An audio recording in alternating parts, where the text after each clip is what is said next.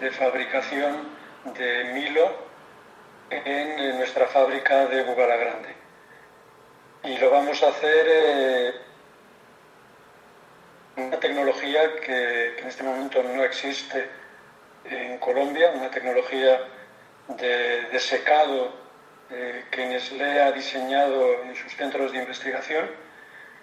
Estamos hablando en ese aspecto de una inversión que creo que en pesos colombianos está en torno a los 60.000 millones, un equivalente a unos 12 millones de dólares norteamericanos eso nos va a permitir incrementar la capacidad de producción que tenemos actualmente instalada en Gogala Grande en un 40%. Y eh, este incremento de capacidad eh, busca dos, objetivos fundamentales. Yo diría que tres. Tres.